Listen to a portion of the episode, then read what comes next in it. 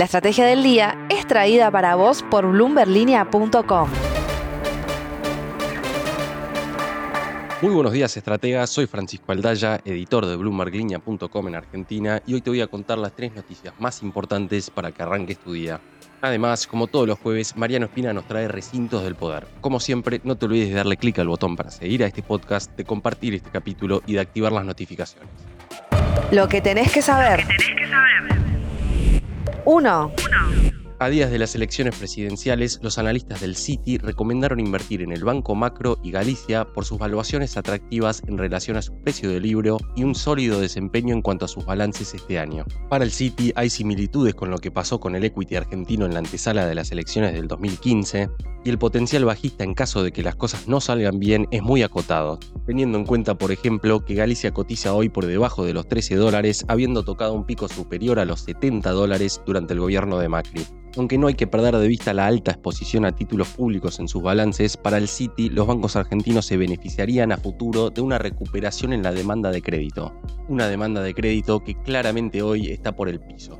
No te pierdas la nota completa con los principales argumentos en bloomberglinea.com. 2. Mientras el Citi se muestra bullish con los bancos argentinos, HSBC advierte por el potencial derrumbe de las acciones de IPF. Efectivamente, el banco inglés advirtió por una caída superior al 30% para el papel de la petrolera esta semana, teniendo en cuenta el aumento del precio del petróleo en el mundo, la brecha con el barril criollo y las dificultades para generar flujo de caja en la empresa que posiblemente siga complicada en 2024 ante una recesión que podría afectar su rentabilidad. HSBC también hace referencia a la presión devaluatoria yendo para adelante y la falta de infraestructura como obstáculos clave para la monetización de activos en la producción de hidrocarburos de IPF. 3. A fuerza de allanamientos e intimidaciones, el gobierno anotó ayer una victoria al generar un desplome en las cotizaciones del dólar blue prácticamente en todos los portales de referencia, mientras crecían las voces que hablaban de un dólar blue del propio dólar blue, una especie de dólar blue blue. Dólar hoy, por ejemplo, lo cerró en 905 pesos para la venta, representando un derrumbe de 80 pesos en relación al martes. Lo cierto también es que el gobierno anunció la liberación de otro tramo del swap con China por unos 6.500 millones de dólares y que Massa dijo será utilizado para pagar al FMI y frenar a los dólares financieros. Veremos cómo se mueve entre hoy y mañana las últimas dos ruedas preelectorales y cuánto durará la calma. Antes de pasar a recintos del poder, veamos rápidamente cómo van a abrir hoy los mercados. El S&P Merval cayó 3% ayer. Fue una jornada mixta para las acciones argentinas en Wall Street, con caídas de hasta 4,7% para Globant y 7 subas de hasta 6% para Telecom. El dólar blue cerró en 905 pesos, el MEP en 887 y el contado con liqui en torno a los 982 pesos. Recintos del poder.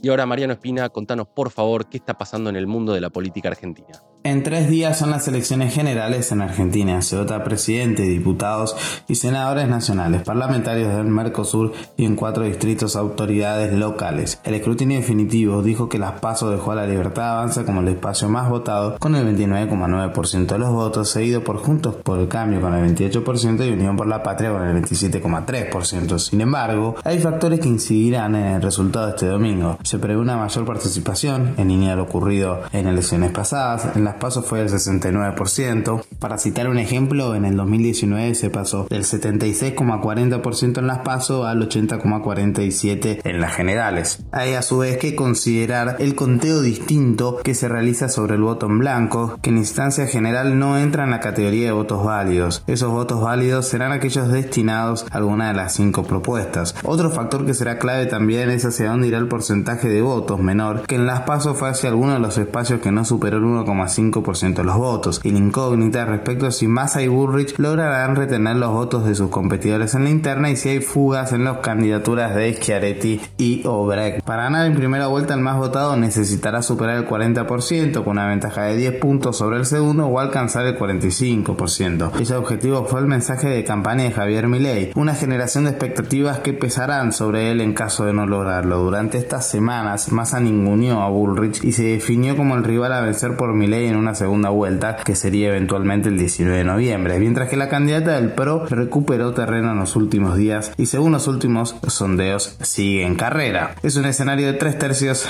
en el cual todo puede pasar. La frase del día. Antes de irnos, escuchemos lo que dijo ayer Alberto Fernández a Radio 10 sobre el swap con China. La verdad que estoy muy contento porque es un trabajo que vengo llevando adelante en los cuatro años de mi gobierno, donde profundicé y privilegié mi vínculo con China. ¿Y vos qué opinás? Esto fue un nuevo capítulo de la Estrategia del Día Argentina. Yo soy Francisco Aldaya, editor de Bloomberg Línea, y me puedes seguir en Twitter en arroba franaldaya. No se olviden de darle clic al botón para seguir a este podcast y a la campanita para que se enteren al instante cada vez que sale un capítulo de lunes a viernes. Espero que tengas una gran jornada productiva. Esto fue La Estrategia del Día Argentina, escrito y narrado por Francisco Aldaya.